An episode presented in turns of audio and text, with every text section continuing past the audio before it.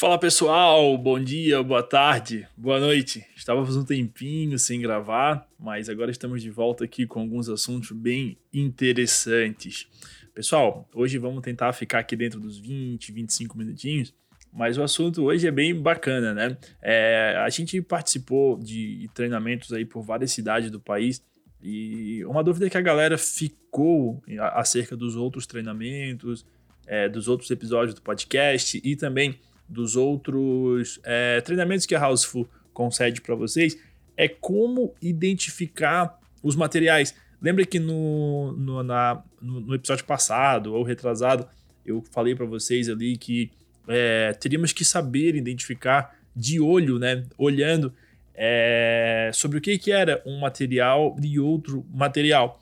Só que, pessoal, o que, que acontece? É, nesse bate-papo, cara, tem muito arquiteto, engenheiro, rapaziada que é vistoriadora nossa, e, e, e, a gente sempre se perguntava isso dentro dos treinamentos presenciais ou à distância, é, o que, como que seria possível o vistoriador identificar o que, que é uma coisa e o que, que é outra coisa. Por exemplo, o que, que é um piso porcelanato e um piso cerâmico. Então isso, pessoal, deu uma dorzinha de cabeça. Por quê? Porque a gente fez várias pesquisas. E nessas pesquisas vinham as diferenças, naturalmente, né, entre uma coisa e outra. Só que assim, é, para você, enquanto vistoriador, estar lá fazendo a sua vistoria, você não precisa saber que a temperatura de queima do piso cerâmico é 850 graus Celsius e a temperatura de queima do piso porcelanato é 1250 graus Celsius. Não precisa, né? Ou que o piso cerâmico é composto por 70% de argila e que o porcelanato contém outros materiais minerais, por isso é mais resistente, impermeável e tudo mais. Cara, isso na hora da vistoria meio que não tem muito, muito a ver, né? Com o que você precisa lá. Não, não, não vai entrar na vistoria isso, né? E aí ficou aquela coisa, cara, o que, que a gente vai fazer para que essa galera possa é, saber identificar, né? Então, assim, o que, que a gente orienta? A gente vai fazer isso em algum determinado momento, vai demorar um pouquinho, mas a gente. É, é por questão de pandemia, tá, pessoal? Qual que era a primeira ideia? A primeira ideia era ir até um material de construção e lá nesse material de construção a gente gravar alguns vídeos, pegar algumas explicações e mostrar para vocês o que é uma coisa ou outra. Só que não deixaram a gente gravar esses vídeos, né, em alguns materiais de construção. Então a gente vai ter que fazer isso em algum local menor e tudo mais, a gente vai, vai se entender com isso pelos próximos períodos. Mas eu sempre falo para vocês, né? Pô, uma dica massa é você, enquanto candidato, enquanto investigador, ir até um material de construção e por conta própria identificar esses materiais, pegar na mão, tocar, perguntar para o vendedor o que, que é uma coisa, o que, que é outra. E aí a gente vem para o, o, objetivo desse podcast, né? Porque uma das coisas que sempre me falam é: pô, Diego, mas tu trabalha tanto tempo com vistoria, como que tu identificavas lá para não dar problema na vistoria, né? Para que não gerasse contestação e tudo mais. Então, pessoal, a ideia hoje aqui, perdão, é compartilhar um pouco do meu, sei lá, feeling, vamos dizer assim, na hora de olhar para algum material ou para alguma algum item. Né? Vale lembrar que tem alguns materiais, e aí eu tenho que ser sincero para vocês, que eles terão algumas impropriedades técnicas. Só que é, na imobiliária, o proprietário, o locatário, eles, eles aceitam tranquilamente essa impropriedade técnica. Por exemplo, ah, Diego, por que, que tu não cita que é tinta PVA na parede, por exemplo? Porque a maioria esmagadora é tinta acrílica. E sempre que você coloca tinta acrílica na, na parede, nunca, nunca ninguém reclamou. E olha que eu trabalho com vistoria há uns 10 anos. Então, assim, nunca ninguém reclamou disso. Onde que vem a reclamação quando a gente fala sobre tinta? Quando a gente confunde um fosco de um semibrilho, uma tinta que é palha e coloca que é marfim, aí sim a gente começa a ter alguns problemas, tá bom? Mas é, eu vou tentar passar aqui para vocês algumas coisas, alguns tópicos para que a gente possa ter um pouco mais de direcionamento. Tá joia? Vamos lá então, show de bola.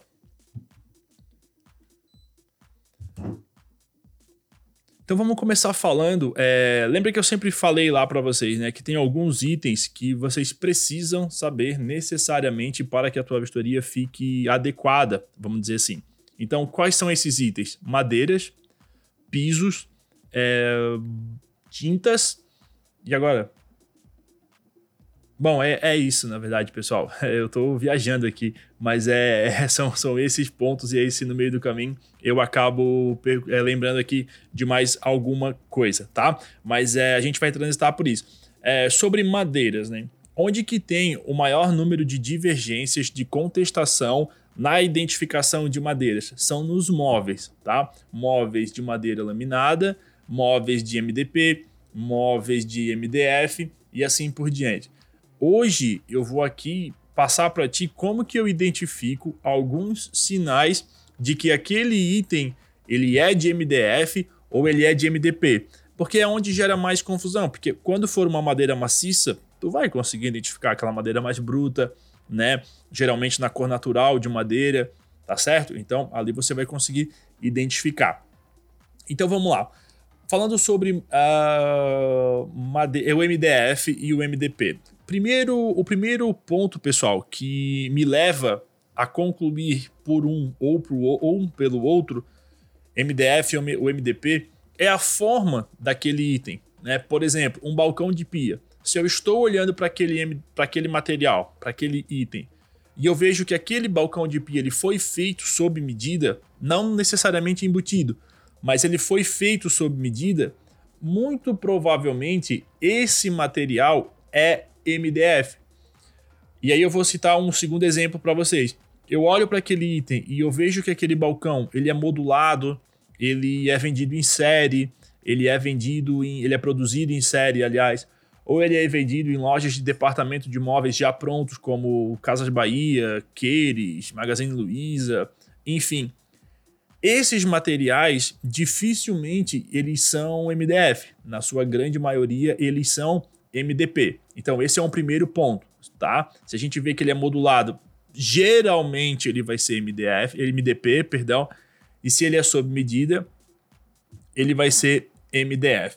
Só que isso não é conclusivo. Por quê? Ah, aí é que vem. Porque a gente tem muito móvel modulado que é MDF. Hoje em dia isso é cada vez mais comum, tá certo? Daí a gente parte para o nosso segundo, nosso segundo indício, vamos dizer assim. O MDF, pessoal, na sua grande maioria, ele tem uma lâmina por cima que ela é mais firme, mais robusta, ela é mais seca. Inclusive eu tô num local aqui que é de MDF e eu vou dar uma batidinha aqui. Quando tu bate, parece que essa lâmina ela é bem firme mesmo, né? Ela não vai riscar, ela não vai arranhar e ela tende a ser ou uma lâmina um pouco porosa, assim que ela, ela tem um arrasto em cima dela, um acabamento, ou bem lisa, tá? Mas tu bate nela, tu vê que ela é um material bem firme, tá joia? E aí tu consegue identificar também pelas beiradas, né? Você vê que já é uma beirada mais, uma quina mais bem feita, então já é um bom indício. Já o MDP, perdão, só, não, é isso mesmo. Já o MDP, a lâmina que tem em cima dele nem sempre é uma lâmina e ele parece ser uma película bem fininha de alguma tinta, tá? Então você passa a mão ali, é, é liso, geralmente ele é liso, né? E aí você passa a mão ali em cima dele e você vai ver que é um pouco mais frágil, que aquela tinta já não é tão firme ali, você bate ali, ele parece um pouco mais macio. Então isso já é mais um indício de que aquele material ele é um MDP tá certo? Um outro ponto é o que? É a espessura da, das lâminas. Então, o material MDP ele tende a ser um pouco mais fino do que a lâmina de MDF, né? Ou mais estreito, depende da forma que você estiver olhando. A lâmina de MDF ela pode ter ali um centímetro, um centímetro e meio, dois centímetros, dois e meio, enfim. O MDF, esse é o MDF. O MDP ele tende a ser um pouco mais um pouco mais fininho, um pouco mais frágil, vamos dizer assim. E aí, pessoal, por fim, a minha dica final, né, ou penúltima dica, vamos dizer assim, o MDF, se vocês conseguirem identificar, vocês vão ver que ele é uma madeira bem compacta, tá? Então é uma madeira bem compensada mesmo, assim. Não chama MDF de compensado, hein? Porque tá errado, tá bom? Mas é um farelo, aliás, um pó de madeira bem comprimido mesmo. Então por isso que ele é firme. Já o MDP, não. O MDP ele é composto por um material que lembra um pouco mais de lascas, vamos dizer assim, de madeira. Menos comprimido, por isso que ele é um pouco mais macio, tá joia? Ah, Diego, mas por onde que eu vou identificar esse, essa característica? Alguns materiais, algumas portas, gavetas, podem estar faltando parafusos, podem estar faltando é, ou ter aberturas de das dobradiças. Então, por ali, tu consegue dar uma olhada se ele é MDF ou MDP, beleza? Na hora de fazer ali a, a, a descrição. E assim, pessoal, desconfiem, porque é muito difícil, muito difícil mesmo um material, um item feito sob medida ou embutido ser de MDP, tá joia? Então a gente combina que a partir de hoje a gente não vai mais chamar móvel, aliás, o balcão de pia e vai botar no material ali madeira. A gente vai botar se ele é MDF, se ele é MDP, se ele é madeira maciça. E, ó, fica ligado, existem alguns desses materiais, desses balcões e armários aéreos que são feitos de metal, tá? Então eu já vi muito vistoriador fazer vistoria na pressa, ou só fazer as fotos e fazer a vistoria em casa. E aí, pessoal, isso está errado. A gente está excluindo as pessoas que a gente está vendo que está fazendo isso, porque a vistoria tem que ser feita dentro do imóvel, não é para fazer vistoria em casa, tá?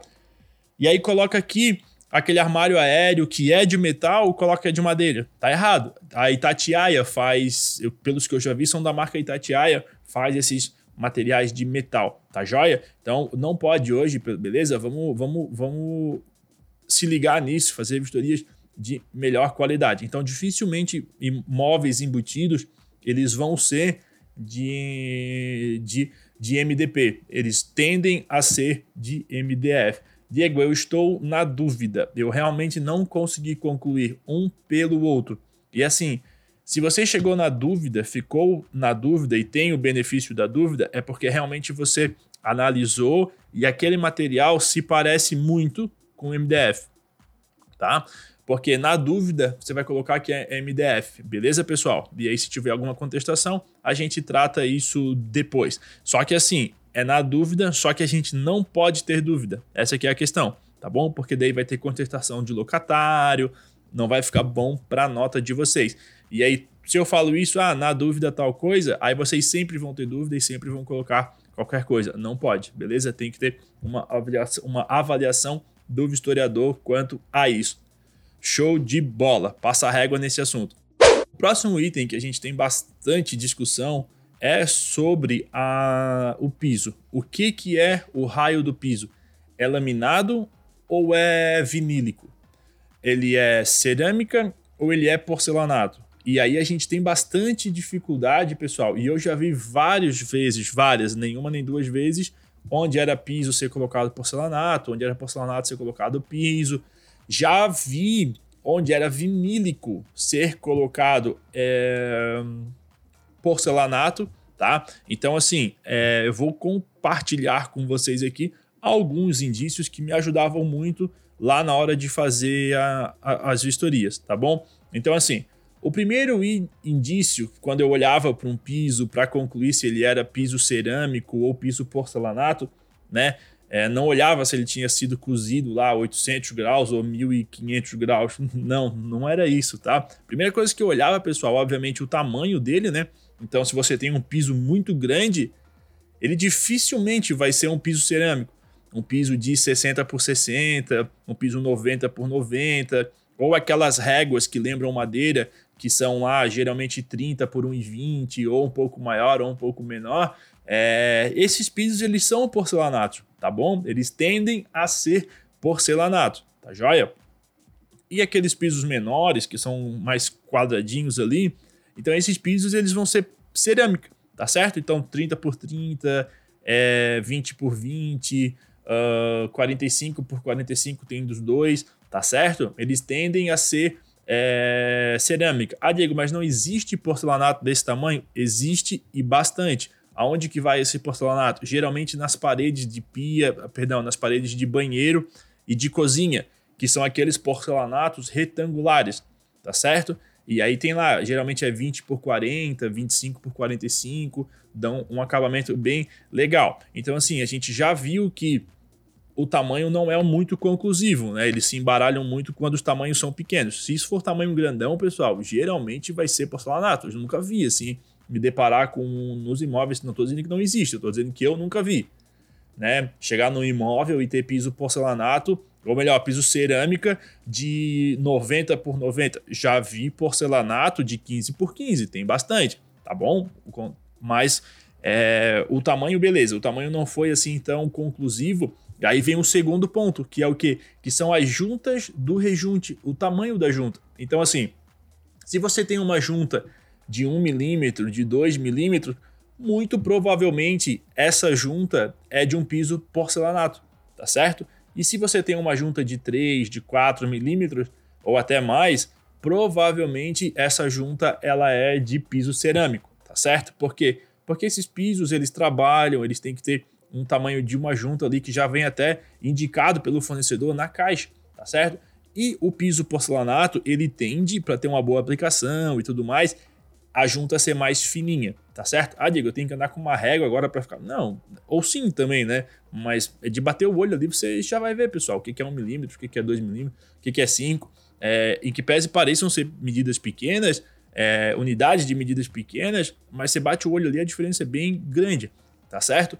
Um terceiro ponto que me ajudava muito é, é, o acabamento na beiradinha do piso. Então, assim, se esse piso que você está olhando, ele tem a pontinha dele, as extremidades dele ali, um pouquinho mais arredondadinhas, assim, sabe? Não redonda, né? Claro, mas um pouquinho mais arredondadinha. Esse piso, ele é um cerâmico, tá certo? E quando a junta dele é uma junta mais seca, quadrada, aí é um piso porcelanato mas não é 100%, é uma junção de coisas que você que vai chegar para ti ali e você vai ver se ele é um porcelanato ou não, tá joia? Uma outra coisa, pessoal, é que assim, hoje em dia os porcelanatos estão muito baratos, alguns, né? Uh, e às vezes até no preço do piso do cerâmica. Então, nesses prédios mais novos, a grande maioria é piso porcelanato, tá joia? Então, assim, é, isso já é um grande indício. E quando você olha para um piso cerâmica, você dá uma olhada nele, ele tem ali algumas falhas de, de acabamento. Por exemplo, eles têm ali algumas bolinhas que parecem descascadas, tem alguns riscos, o porcelanato não risca tão fácil assim, tá joia? Então isso vai te levar a concluir que esse piso, ele é um piso porcelanato, beleza? Existe também ainda um grande conflito entre piso laminado e piso vinílico, tá? Vamos lá. O piso laminado, pessoal, ele é um piso feito à base de madeira, né, na sua grande maioria, e ele, ele é um pouco mais fofo, assim, né? Pessoal, assim, é, vou fazer um disclaimer aqui eu estou usando palavras que eu falei lá no começo que não são técnicas, porque não adianta eu vir aqui dizer para vocês a cola com que é colado o piso porcelanato ou o piso cerâmico, que é na AC3 ou AC2, né? Não adianta, beleza? Eu estou tentando trazer aqui para vocês um conhecimento que eu adquiri e que eu me virava muito bem lá na ponta, tá bom? Na época que a gente fazia bastante vistoria, tá? Então, assim, estávamos falando do piso. É... Me fugiu, muito bom. Ah, o piso Laminado, isso, laminado, tá? Então assim, o piso laminado, ele tem, ele, você olha para ele ou você pisa nele, encosta com a mão nele, ele parece um pouco mais macio, tá? Ele é mais quentinho assim, ele é um pouquinho mais macio e bem mais frágil que o piso vinílico, tá? Então assim, você vai olhar nas beiradinhas dele, às vezes vai ter uma, um pouquinho levantado, né? Você vai ver assim que ele tem um brilho legal, você vai ver que ele parece mesmo um tapetinho, assim, por assim dizer. Não parece, tá, pessoal? Não é um tapete, pelo amor de Deus. Ah, o Diego tá dizendo que o porcelanato é um tapete. Não, não é isso. Mas é que ele lembra, assim, por ser um pouquinho mais suave, vamos dizer assim, tá? O piso, o vinílico, lembra aquela característica que eu falei para vocês lá do lá do, do MDF Algumas espécies de piso vinílico, eles são um pouco mais secos. Por isso que tem historiador que confunde piso vinílico com porcelanato. Vocês entenderam agora? Porque ele é um pouco mais, ele é um vinil. Cara, assim, ó, lembra do disco de vinil, tá? Parece besteira, mas é verdade. Lembra do disco de vinil, né? Porque não deixa de ser. É aquilo lá no piso. Pessoal, pelo amor de Deus, é momento poético, momento lúdico aqui. Não imagina um piso. Imagina um piso cheio de vinil, assim. Michael Jackson, ACDC, né? O Brasil, terra do samba. Só, né? Bota uma vitrola, andar pelo. Sabe aquele aquele aspirador da Samsung, bota uma agulha nele e deixa ele andando assim, tocando o piso assim. Que besteira, né, cara? Bom, enfim, pessoal, vocês entenderam, né? Só que, é, geralmente, esses pisos vinílicos, eles são em em, em, tamanho grande, como se fosse lá aqueles porcelanatos, aquelas réguas grandes. Só que tem vinílico que é vendido em rolo, tá? Que é vendido grande, assim, porque o vinílico ele não tem madeira, pelo menos até onde eu saiba, tá? Ele não tem madeira, então pode ser vendido em rolo e tudo mais. Então pode ser que esse vinílico seja uma lona um pouco maior, tá bom? Mas basicamente é, são essas diferenças que a gente dá uma olhada. Ah, outra coisa. O piso, é, o, o laminado, onde pega muita luz solar, se já é um apartamento mais usado ou uma casa mais usada, ele tende a ser um pouco mais desgastado, um pouco mais gasto, tá certo? Ele é muito sensível à luz e à umidade. O piso vinílico é mais ele é mais ele é mais resistente, tanto é que tem gente que coloca o piso vinílico na cozinha, no banheiro, porque ele ele resiste mesmo, beleza? Então esse aí é um baita de um exemplo. Tá joia? Se tu chegar numa casa ou num apartamento que tem piso Pô, esse piso aqui, esse vinílico, ele tem no, no banheiro também. Então, muito provavelmente, pessoal, esse piso, ele é ele é vinílico, ele não é, é ele não é laminado, tá bom? Só que assim, nunca duvida da criatividade, da ousadia do ser humano, porque eu já vi piso de madeira é, o piso laminado no banheiro. Obviamente, todo estemporado, tá? Todo estufado. Estemporado. que loucura. Todo estufado ali, pessoal, porque não pode, né? Molha e tudo mais. Porque o fabricante até fala, ele é resistente à água e tudo mais. É resistente, tá? Não é a prova d'água. É se tu virar um copo d'água ali, passa o pano rapidinho e seca. Não é para ficar sambando em cima do piso, tá bom? Então, é isso aí, tá certo? Pessoal, Vamos agora falar de tinta. Oh, meu Deus do céu, né? Sempre essas tintas aí percorrendo vocês, tá? Vamos lá. O que, que é o normal? Pessoal, vou falar do normalzão, tá? Por que, que eu vou falar do normalzão? Porque eu fui dar esse exemplo lá em Vitória, semana passada, eu tô gravando isso aqui no dia 3 de maio, então foi na semana passada. E aí eu falei assim, ó, geralmente as portas de madeira são pintadas com esmalte, seja a base de água ou seja a base de óleo. Não é com tinta acrílica. Vocês acreditam que o raio daquela casa era pintado com tinta acrílica da parede? Então, né, mordia a língua. Mas que bom, aconteceu lá, já mostrei para eles, olha, isso aqui acontece, mas é isso aqui não é certo, beleza? Não é, não é coisa de gente, de gente certa pintar isso aqui, mas acontece, tá certo? Então assim, fiquem atentos. Eu vejo muita vistoria com, com pintura na vistoria, é, na, na porta com pintura em tinta acrílica. Aí tu vai olhar, não é. Então assim, para madeira geralmente vai ser ou verniz ou osmocolor. A, a, a maioria das pessoas conhecem o osmocolor como stain, tá certo? Ou vai ser alguma coisa relacionada a laqueado, nesse sentido, né? Ou o esmalte, tá certo? Então esse é um primeiro, é um aparado geral. Para as alvenarias, em geral, você vai ter PVA, tinta acrílica, Daí tem lá as Metalatex e tudo mais. Então, assim, convencionou-se, ao que tudo indica, nas imobiliárias, aceitar dizer que a tinta da parede é tinta acrílica. Porque é a base de água, vai água junto ali para poder misturar e tudo mais, e tá sendo bem aceito, tá certo? Então tenha esse primeiro destacamento.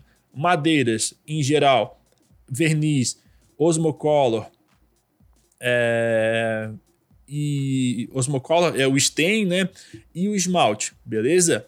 E para alvenarias, em geral, a gente vai ter acrílico, tá certo?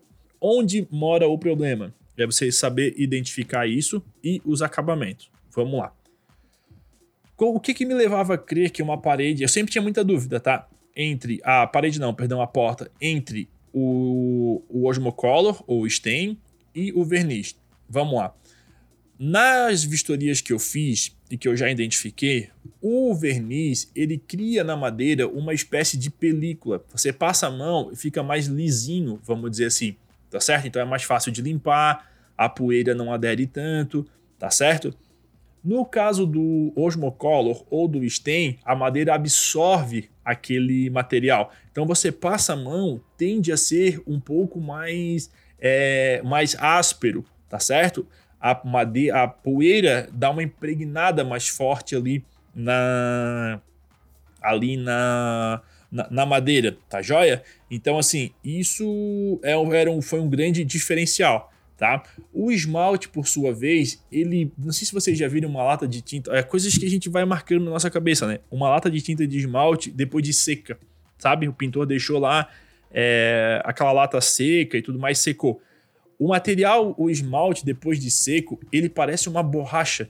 Não sei se vocês já viram isso, né? É, não é tão comum também, mas é, então assim o, o, a madeira pintada com esmalte, muitas vezes, ela parece que ela tem uma película de borracha em cima dela. Pessoal, eu tô falando isso a grosso modo, pelo amor de Deus, tá bom? Não é uma porta emborrachada lá, envelopada de borracha, com uma capinha de celular, sabe? Pode bater que não quebra. Não, pessoal, não é isso aí, tá joia? Então, assim, é, então ela parece que é um pouquinho mais lisa e tudo mais.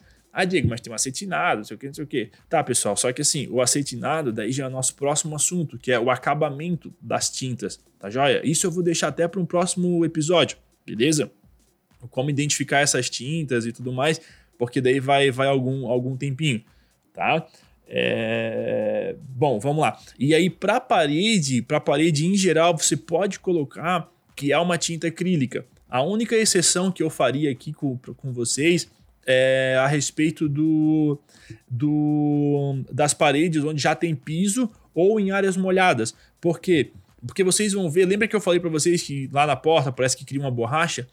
Tem imóveis em que a parede da cozinha, do banheiro, geralmente parece que é uma borracha na parede e aquilo ali se chama epóxi, tá certo? Então não é esmalte, não é esmalte brilho, é epox. E o pessoal usa isso porque ele segura bem a umidade e evita um pouco de, de, de infiltração. Epox não é impermeabilizante, mas evita um pouco dessas, dessas infiltrações. Tá joia? Pessoal, assim, ó, a gente está chegando já no quase 30 minutos já de programa. Então, para o próximo episódio, eu vou trazer para vocês aqui é a gente identificar diferenças sobre as pedras, que era o que eu lembro que lá no começo eu gaguejei um monte e esqueci, é sobre as pedras, tá? Mármore, granito, esse tipo de coisa. Hoje tem silestone, tem mais umas outras pedras ali que eu quero dar uma, algumas dicas para vocês sobre isso. E aí a gente já fala um pouquinho sobre tintas, porque daí tem tinta semibrilho, fosca, acetinado, tá bom? Para a gente poder dar uma identificada nisso com um pouco mais de, de certeza. E aí, pessoal, eu quero reforçar. Eu fiz um treinamento esses dias e aí tinha um cara lá. É... Enfim, não vou nem falar o lugar, mas o cara incomodou muito o treinamento, assim, porque ele sempre trazia exceções. Ah, não, mas isso nem sempre é assim. Pessoal, nem sempre nada é assim, tá bom? A gente sempre vai ter exceções. Só que qual que é o problema? O cara não foca no padrão e quer viver de exceções. Ah, porque pode ser que isso, pode ser que aquilo. Só que assim, se tu não saber o padrão, tu não vai saber como se virar numa exceção. E aí, lembra que tudo isso que eu falei para vocês aqui agora, ele remete à minha vivência, experiência, tá? E assim, pessoal, modestíssima parte. Vistoria minha pouquíssimas divergências aconteciam, tá bom? Não vou dizer que eu era perfeito e tudo mais, mas poucas vistorias davam divergências. E assim, o meu maior trunfo, e aí eu vou deixar a modéstia um pouquinho de lado, e eu sempre falava isso para os meninos que eu treinava antigamente, era seguir o procedimento tá certo? Não era é, porque eu era bom ou, ou, não. Eu nem sou o historiador mais rápido, tem um monte de historiador muito rápido, muito mais rápido do que eu, que trabalha com a gente ainda, assim, sabe? Então é. Mas era assim, seguir o procedimento, saber, pô, o cara falou lá na imobiliária para mim uma vez que isso aqui o, o cliente não reclama tanto. Beleza, então eu vou anotar isso aqui, eu vou aprender com esse cara e não vou mais, mais é, errar. E eu sempre tinha uma preocupação muito grande na minha vistoria, que era o quê?